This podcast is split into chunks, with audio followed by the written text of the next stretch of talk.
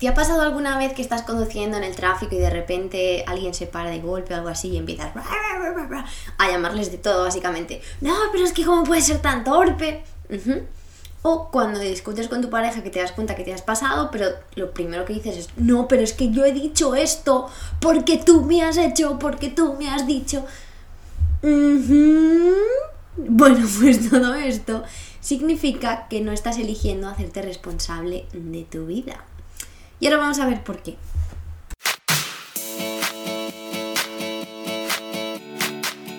Bienvenidos y bienvenidas a Primero Yo. Yo soy Raquel y cada semana vamos a hablar de un tema distinto para que puedas convertirte en tu mejor versión y ampliar la conciencia para desbloquear todas esas creencias limitantes que ya no te sirven. Gracias por compartir este ratito conmigo y ahora sí, Vamos con el episodio de hoy. Hola mis pequeños aguacates, ¿cómo estáis? Yo aquí heladita de frío. no, literal, estoy helada de frío. Yo no sé si os había dicho el frío que hacía la semana pasada, pero esta semana es impresionante. Nunca me he visto en Australia rodeada de mantas en mi casa por el frío que tengo. O sea, no, es una cosa que yo no entiendo qué le está pasando al planeta. Pero bueno, aquí estamos sobreviviendo al Polo Norte, en, en medio de Queensland. os voy a dar así un poco un update, porque yo sé que os gusta escuchar cómo me va la vida, porque os gusta que os cuente. Y pues la verdad, hace bastante que no me paso mi cara por Instagram a contaros cosas porque no sentía como que... O sea, directamente no me apetecía.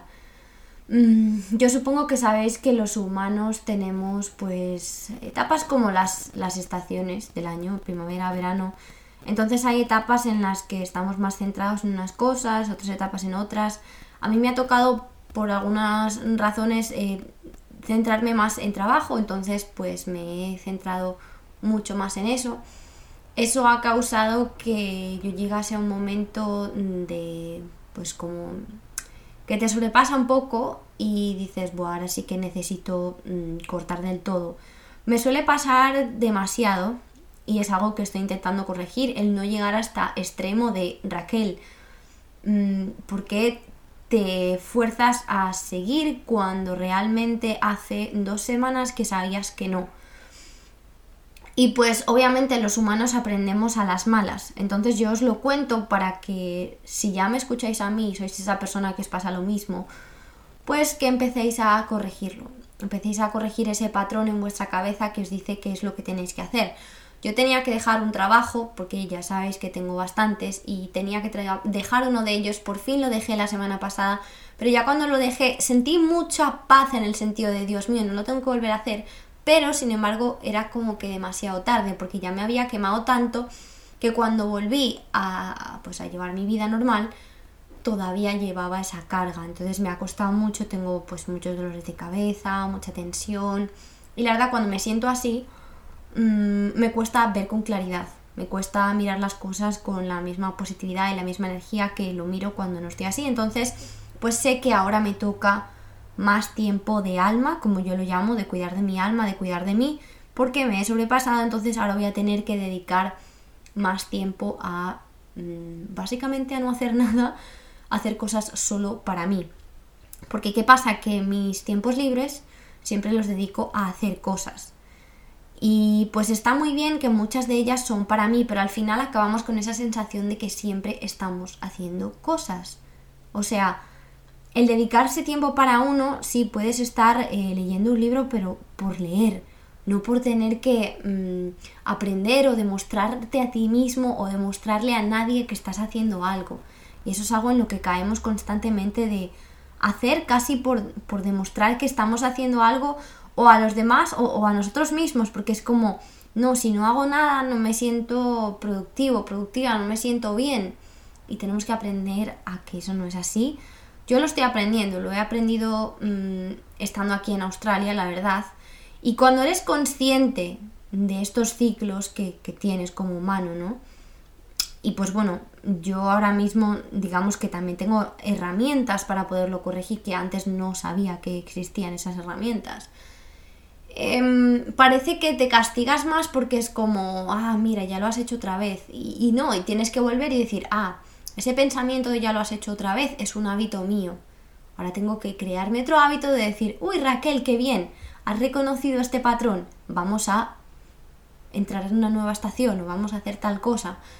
Eh, entonces, pues sí, os lo comparto porque pues eh, hay que entender y pues esta semana, por ejemplo, no me apetecía mostrarme en redes sociales, no me apetecía hacer nada. Estuve incluso pensando, ¿me apetecía hacer el podcast o no? Pero sí me apetecía. Eh, esta mañana me he levantado, he hecho yoga, he desayunado y, he dicho, mm, me apetece hacer el podcast. Y aquí estoy haciendo el podcast, pero si no me hubiera apetecido, pues simplemente hubiera tenido que hacer no, porque esta semana eh, estoy intentando volver a esa calma que no tenía.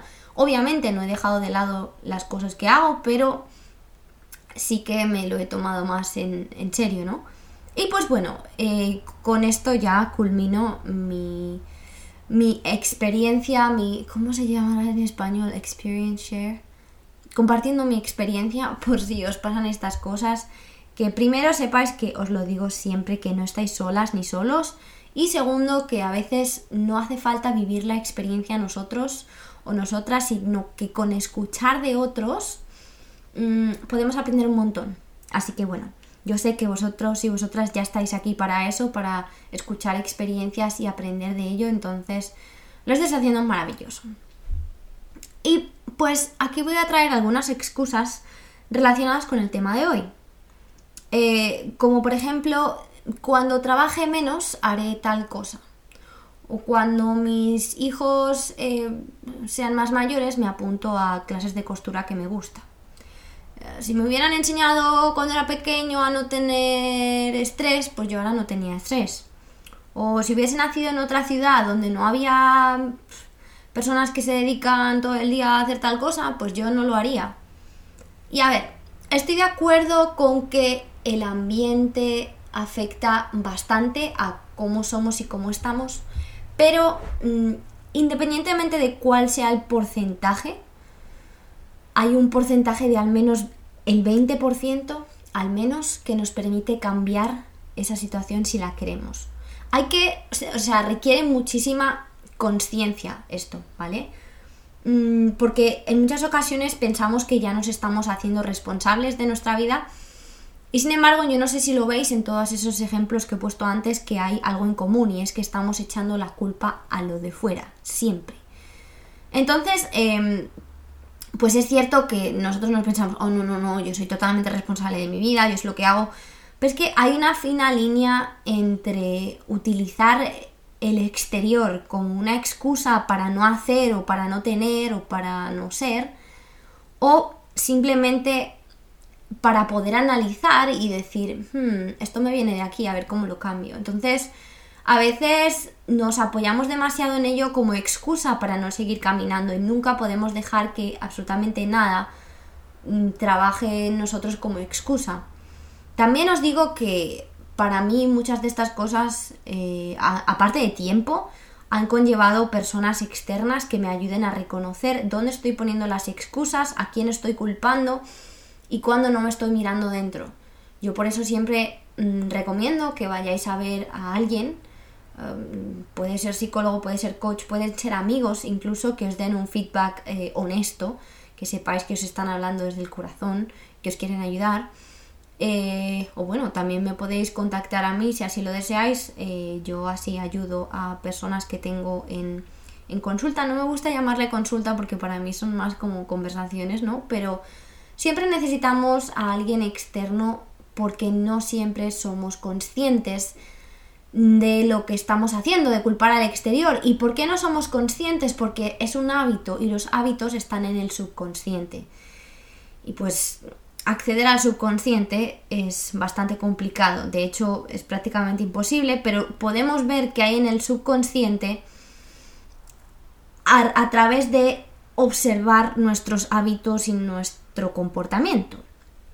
Entonces, ¿cómo soy consciente de si estoy siendo responsable con mi vida o no? Pues lo primero hay que ser honesto y vulnerable. Hay que quitarse el sombrero y decir, mira, esto es lo que hago, siempre pongo de excusa mi trabajo para no tener tiempo para mí, o siempre pongo de excusa que mi novio me ha dicho tal cosa para gritarle más fuerte.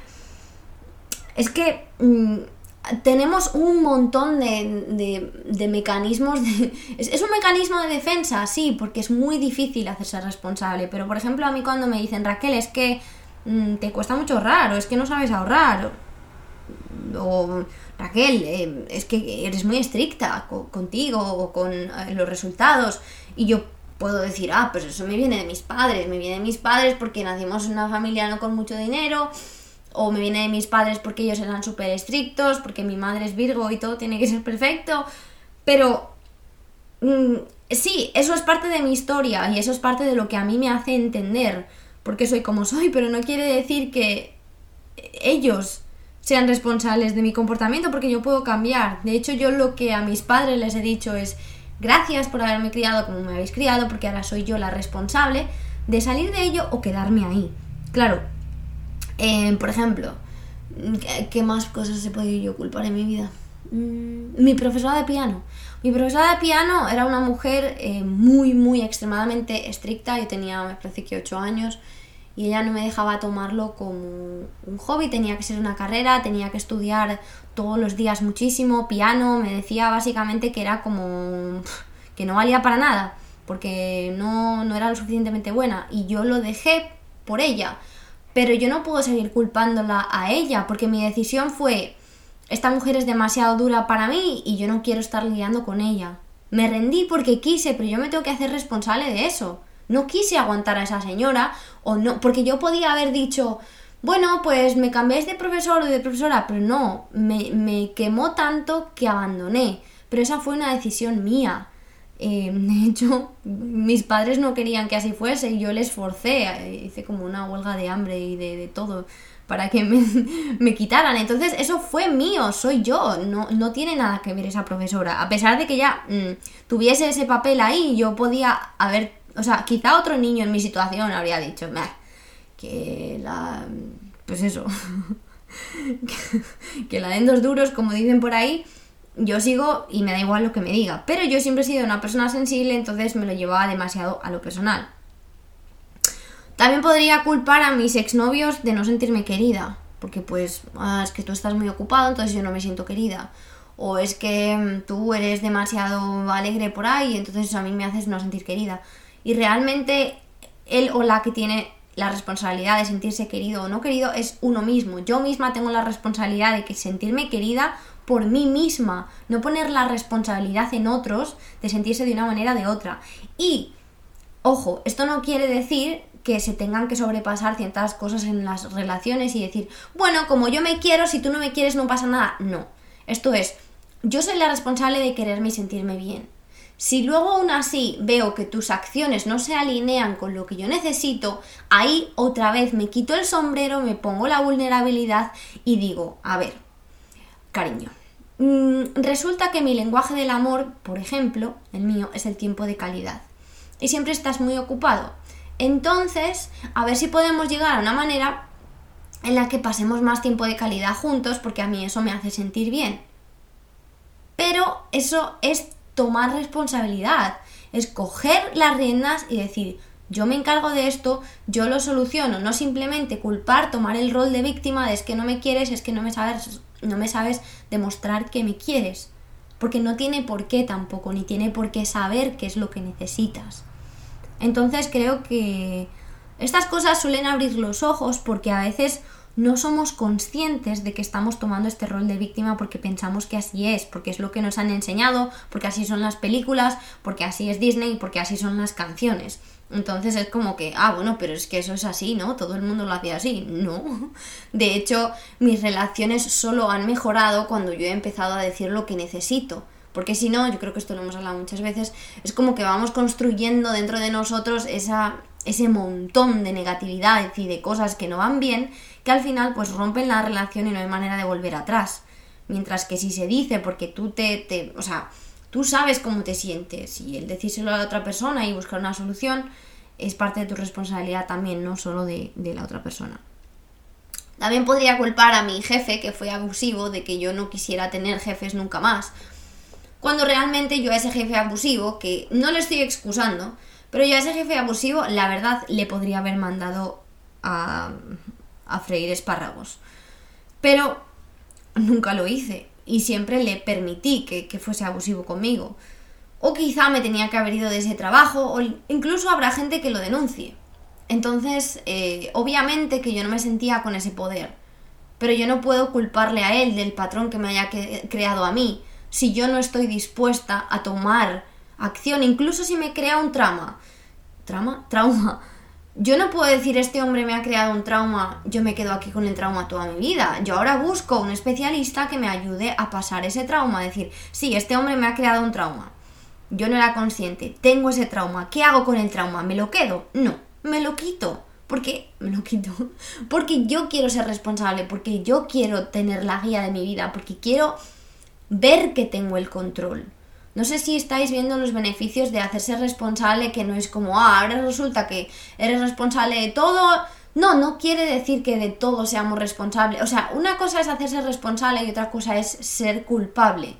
Yo no estoy hablando de ser culpable, no tienes culpa de absolutamente nada de lo que otras personas te hagan tenemos responsabilidad de cómo nos tomamos las cosas y cómo actuamos después. Es decir, em, empoderarnos y sentir que tenemos el poder de nuestra vida. Esto es como si, mm, por ejemplo, imaginaos que estáis en un coche, que estáis conduciendo, pero sentís que el volante, que la palanca de cambios y que los frenos se mueven solos.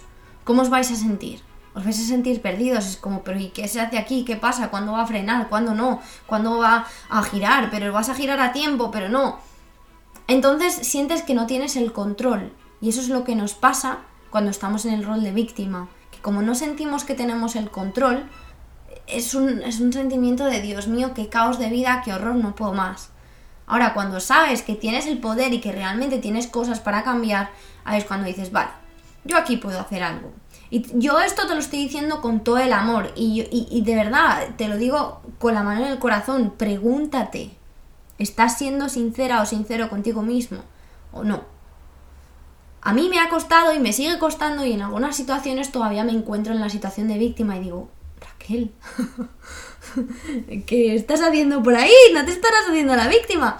Y descubro que sí, entonces, eh, obviamente requiere mucha conciencia, a veces, como digo, requiere que otra persona te diga, mm, Raquel, reflexiona un poco.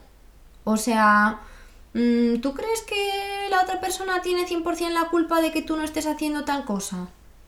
Y tú dices, mm, pues igual no. Es cómodo, es cómodo echarle la culpa a otras personas y a la infancia. es muy cómodo decir, no, esto me viene de la infancia.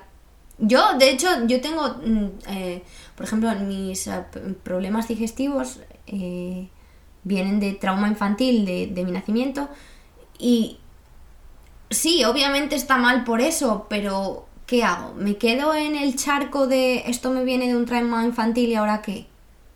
No, yo ahora mismo tomo la responsabilidad y digo, vale, esta es mi vida, yo voy a contactar con especialistas, voy a intentar que me ayuden, voy a intentar mejorarme lo máximo posible para que esto no sea un problema para el resto de mi vida.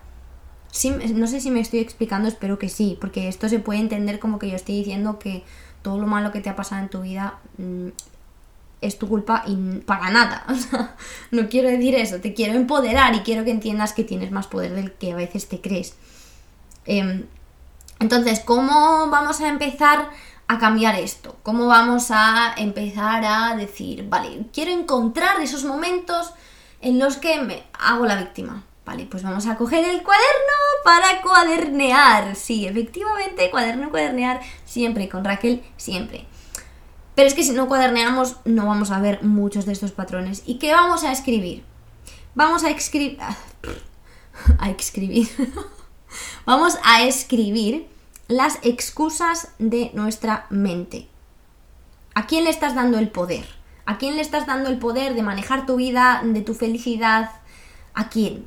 ¿Qué excusas te, se repiten en tu cabeza constantemente? Siempre llegas tarde por el tráfico, o siempre culpas a tu pareja por lo que sientes, o siempre culpas a tu madre por tal cosa. Escríbelo, escribe todas y cada una de ellas y cuando estés caminando por la calle y te acuerdes, hazte una nota en el móvil para que tú cuando llegues a tu cuaderno la puedas apuntar, porque a veces te sientas a escribir y simplemente no te viene, pero te viene un día que te vas a pasear en la naturaleza y dices, ay, mira, y luego no te vas a acordar, porque no te vas a acordar, porque te lo digo desde la experiencia.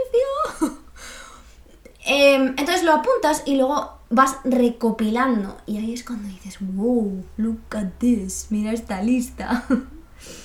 es como si yo os digo mm, que tengo, yo qué sé, que vivo con, no sé, Pepito. Y resulta que yo digo, es que me apetece muchísimo comer tortilla, pero hasta que Pepito no me traiga huevos, yo no hago tortilla. Bueno, pues pueden pasar muchas cosas.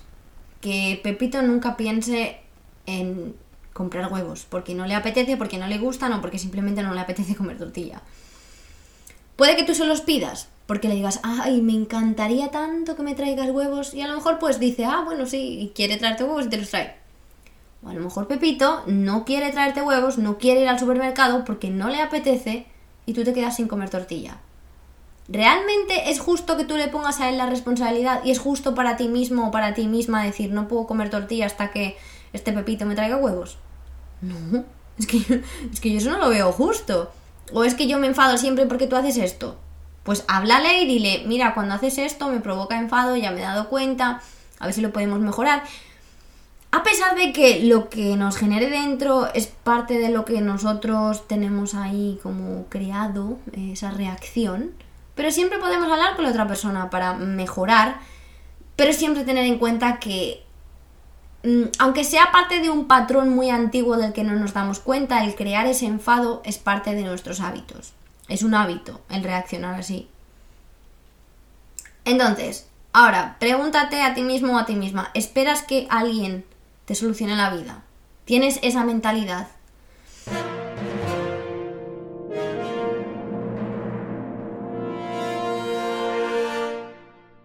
Te voy a dejar unos segundos para que lo pienses, porque esta respuesta es única y exclusivamente para ti. Piensa, me hago responsable, me hago la víctima, ¿qué hago? ¿Y qué quiero hacer? Porque lo importante es tener en la cabeza qué quiero hacer para que cada vez que esas situaciones se vengan, decir, ah, no, pero es que yo lo que quiero es esto. Y empezar a, ponerle pues acción, intención, ¿no? La realidad, que pues es lo duro, ¿no? La realidad es que es mucho más difícil, mucho más doloroso asumir que es nuestra responsabilidad que, que es la de otro o la de otra. Y a veces, de hecho, mm, eso es algo que yo pensaba el otro día, pensamos como que, ah, yo soy guay porque me he dado cuenta de que no me quieres. Entonces, yo me he dado cuenta primero, jaja, y tú no, y es que no estás haciendo mal, porque fíjate que es que no me siento querida. No. es más un, uy, me he dado cuenta de que no me siento querida, ¿dónde tengo que, que, trabajar? ¿O de dónde me viene esto quizá? Porque siempre miramos fuera, a ver qué puedes hacer tú. Pero ¿de dónde me viene?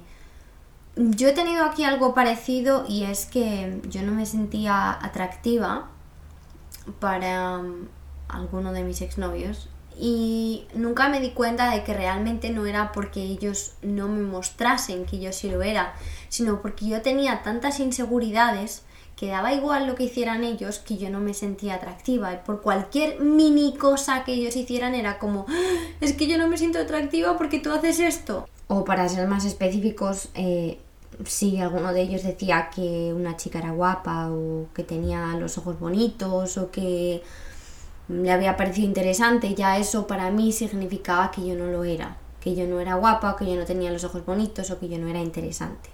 No, o sea, que ellos hicieran eso, me tocaba el botón, como dijimos, ¿cuáles son tus botones de mm, cuando te enfadas, no? Me tocaba el botón de mi inseguridad y llamaba a mi puerta de la inseguridad y decía, ¡Ding dong! Estoy aquí. Entonces, eh, hay que mirar dentro y es muy doloroso y muy difícil el adueñarse de, esa sensación de no, si soy yo la que no se siente suficiente. Y pues esto es lo que nos va a hacer querernos, el ver esas partes de nosotros o de nosotras que nos cuesta aceptar, porque parece que solo queremos aceptar lo bueno, pero lo malo lo queremos pasar por encima o lo queremos tapar. Así nunca vamos a aprender a querernos. Hay que quererse también esas partes a trabajar o esas partes oscuras o esos traumas o todas esas cicatrices que al final nos hacen quien realmente somos, no solo lo bonito, quien nosotros somos es todo. Entonces eso hay que aceptarlo y mirarlo y decir, ay, mira, con compasión, esta es tu inseguridad, querida, a ver cómo lo trabajamos o qué hacemos. Obviamente, sí que la otra persona te puede ayudar a que tu mm, inseguridad no vaya a peor, pero al final él o la que tiene que trabajar eres tú en mejorar eso sobre ti. Y ahí con eso va a resurgir otra persona maravillosa, pero no quiere decir que con esa inseguridad no fueses maravillosa. No estarías en ese punto de qué bien me siento estando segura de mí si no hubieras estado en ese otro punto en el que no lo estabas. Y si alguien en tu cabecita te dice lo contrario, esa es la Antonia, o como se llame la tuya o el tuyo, que te está diciendo, oye, a mí esto no, que yo pienso esto y es lo que tiene que ser, porque sabéis que el ego actúa con concordancia. Si el ego piensa tal cosa, que es la culpa del otro, tiene que ser la culpa del otro, porque el culpar a otras personas y hacerse la víctima es un mecanismo de defensa que tiene el ego. Y me preguntaréis, pero Raquel, es que esto se siente fatal, es que me da mucha ansiedad. Sí, esto da ansiedad. No da a todo el mundo, pero puede dar. Mucho más fácil, estamos muy acostumbrados a hacernos la víctima, de hecho desde que somos pequeños se nos premia ser pobrecitos, porque desde que somos bebés, cuando somos pobrecitos, mamá nos da atención, entonces hemos aprendido ese mecanismo de actuación de voy a hacerme el pobrecito porque así me prestan atención. Pero así no solucionamos nada más que ser los pobrecitos siempre y no, y no sacar nada en claro. Entonces, la clave simplemente está en darse cuenta antes. Obviamente que las primeras veces no va a pasar. Las primeras veces te vas a seguir haciendo la víctima y después cuando ya haya pasado todo el rollo ya vas a decir, ¡ah! ¡Hala! Pero si es que me estaba haciendo la víctima. Em, pero según vas ejercitando es cuando te va llegando esa idea antes, previa, uy, yo iba a hacer esto otra vez. La última vez me había hecho la víctima, hmm, quizá aquí está otra vez. Es que de verdad es la única manera de darse cuenta de esos patrones y de esas creencias que tiene el subconsciente, viendo eh, esos caminos. Es como mm, si siempre quiero, ir al colegio, por ejemplo, para los que vayan al colegio a la universidad, hay cinco caminos y mi mente siempre va al mismo. Y si yo me doy cuenta de que siempre voy al mismo, mm, diré, bueno, pues por algo será. Es más corto, estoy acostumbrada o porque es ahí ya me puedo preguntar. Si nunca me he dado cuenta de que hay cinco caminos y que siempre voy por el primero, ¿cómo voy a cambiar mi camino? Si es que quisiera, ¿no? Entonces, pues, pues eso. Eh, esto es simplemente para que empecemos a tomar el control de nuestras vidas, para que empecemos a sentir que realmente podemos cambiar nuestro estado, podemos cambiar nuestra vida y pues, no sé, darnos ese sentimiento de seguridad que a veces nos falta porque nos sentimos como perdidos, como víctimas, etc. Así que yo te digo, respira. Respira eh, cuando te ocurran estas cosas, eh, cuando tú veas que vas a llegar a ser esa víctima, respira espera un tiempo porque obviamente tu ego te está diciendo, pero sí, pero sí, eres la víctima.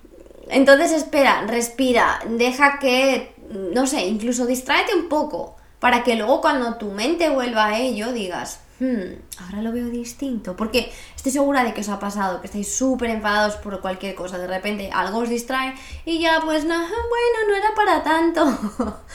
Entonces creo que cualquier conversación o discusión en la vida la tenemos que tener quitándonos el gorro con la capa de la vulnerabilidad puesta.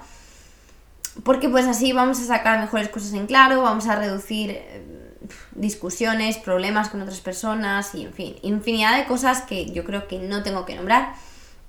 Así que bueno, otro viernes más. Espero que esto os sirva para vuestra vida personal, que seáis capaces de aplicar algo, que hayáis tomado notas y sobre todo que tengáis ese sentimiento de compromiso con vosotros mismos para ponerlo en funcionamiento o llevarlo a cabo.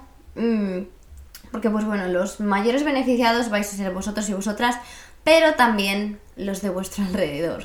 Y pues si creéis que hay alguna persona en vuestra vida que constantemente se hace la víctima, o que creéis que siempre toma ese rol y que no tiene ningún tipo de control sobre su vida, no dudéis en enviarle este podcast y decirle, oye, mira, he escuchado esto, me ha encantado. O simplemente, a ver, obviamente esa persona a la que se lo vais a recomendar lo va a estar escuchando y va a decir, ah, ha utilizado el truco de Raquel, pero simplemente, ay, esta chica me encanta y así no le estáis diciendo, ah, me encanta este capítulo. Es como, ah, me encanta, escúchala y le pasáis el link de este capítulo en concreto.